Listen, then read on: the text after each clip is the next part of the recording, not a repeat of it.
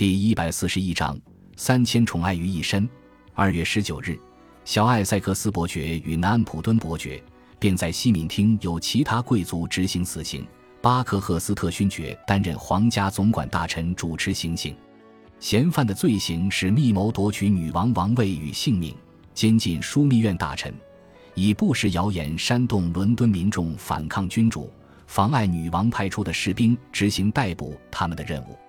尽管小艾塞克斯伯爵脸上挂着微笑，但爱德华科克爵士、弗朗西斯贝肯与约翰帕普汉爵士为君主执行了非常具有震撼力的审判。科克爵士指控小艾塞克斯伯爵心怀不轨，用名字的第一个字自称英王罗伯。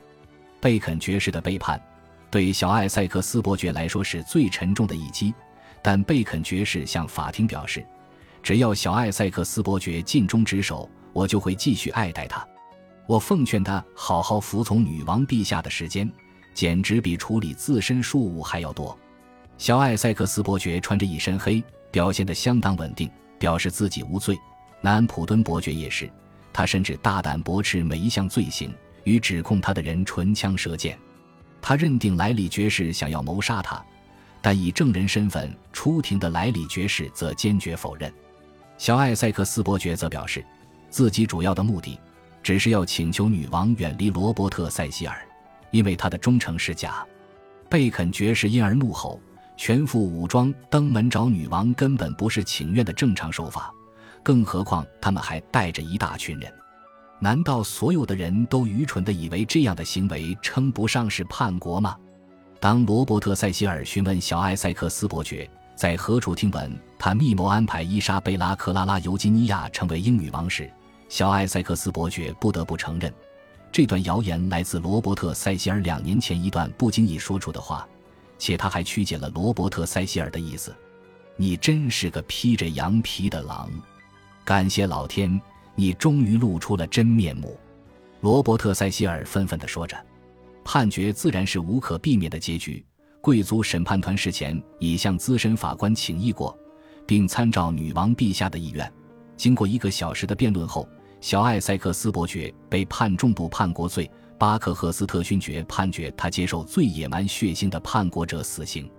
但由于小艾塞克斯伯爵身为贵族，因此君主得以无条件为其减刑为普通的斩首示众。聆听宣判后的小艾塞克斯伯爵仍维持冷静、尊严的态度，对于在未来等着他的恐怖命运丝毫不为所动。庭上同意让他结辩。我可怜的手下们在全世界各地为女王陛下卖命，现在却遭女王自以牺牲抛弃，也是罪有应得。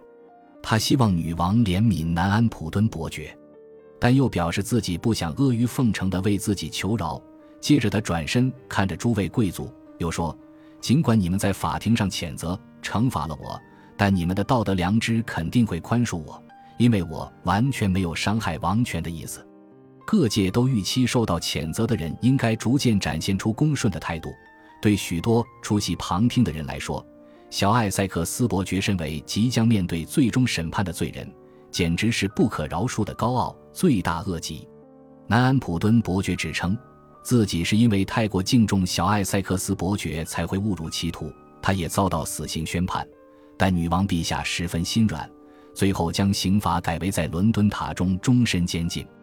但女王死后，英王詹姆士一世就还给他自由了。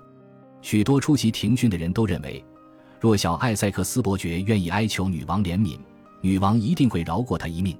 但小艾塞克斯伯爵可以说是说到做到，高傲的连一点卑躬屈膝的服从都不愿表现出来。尽管枢密院派出了诺里奇司机长道德劝说，他仍不愿认罪。就算他愿认罪，他的存在。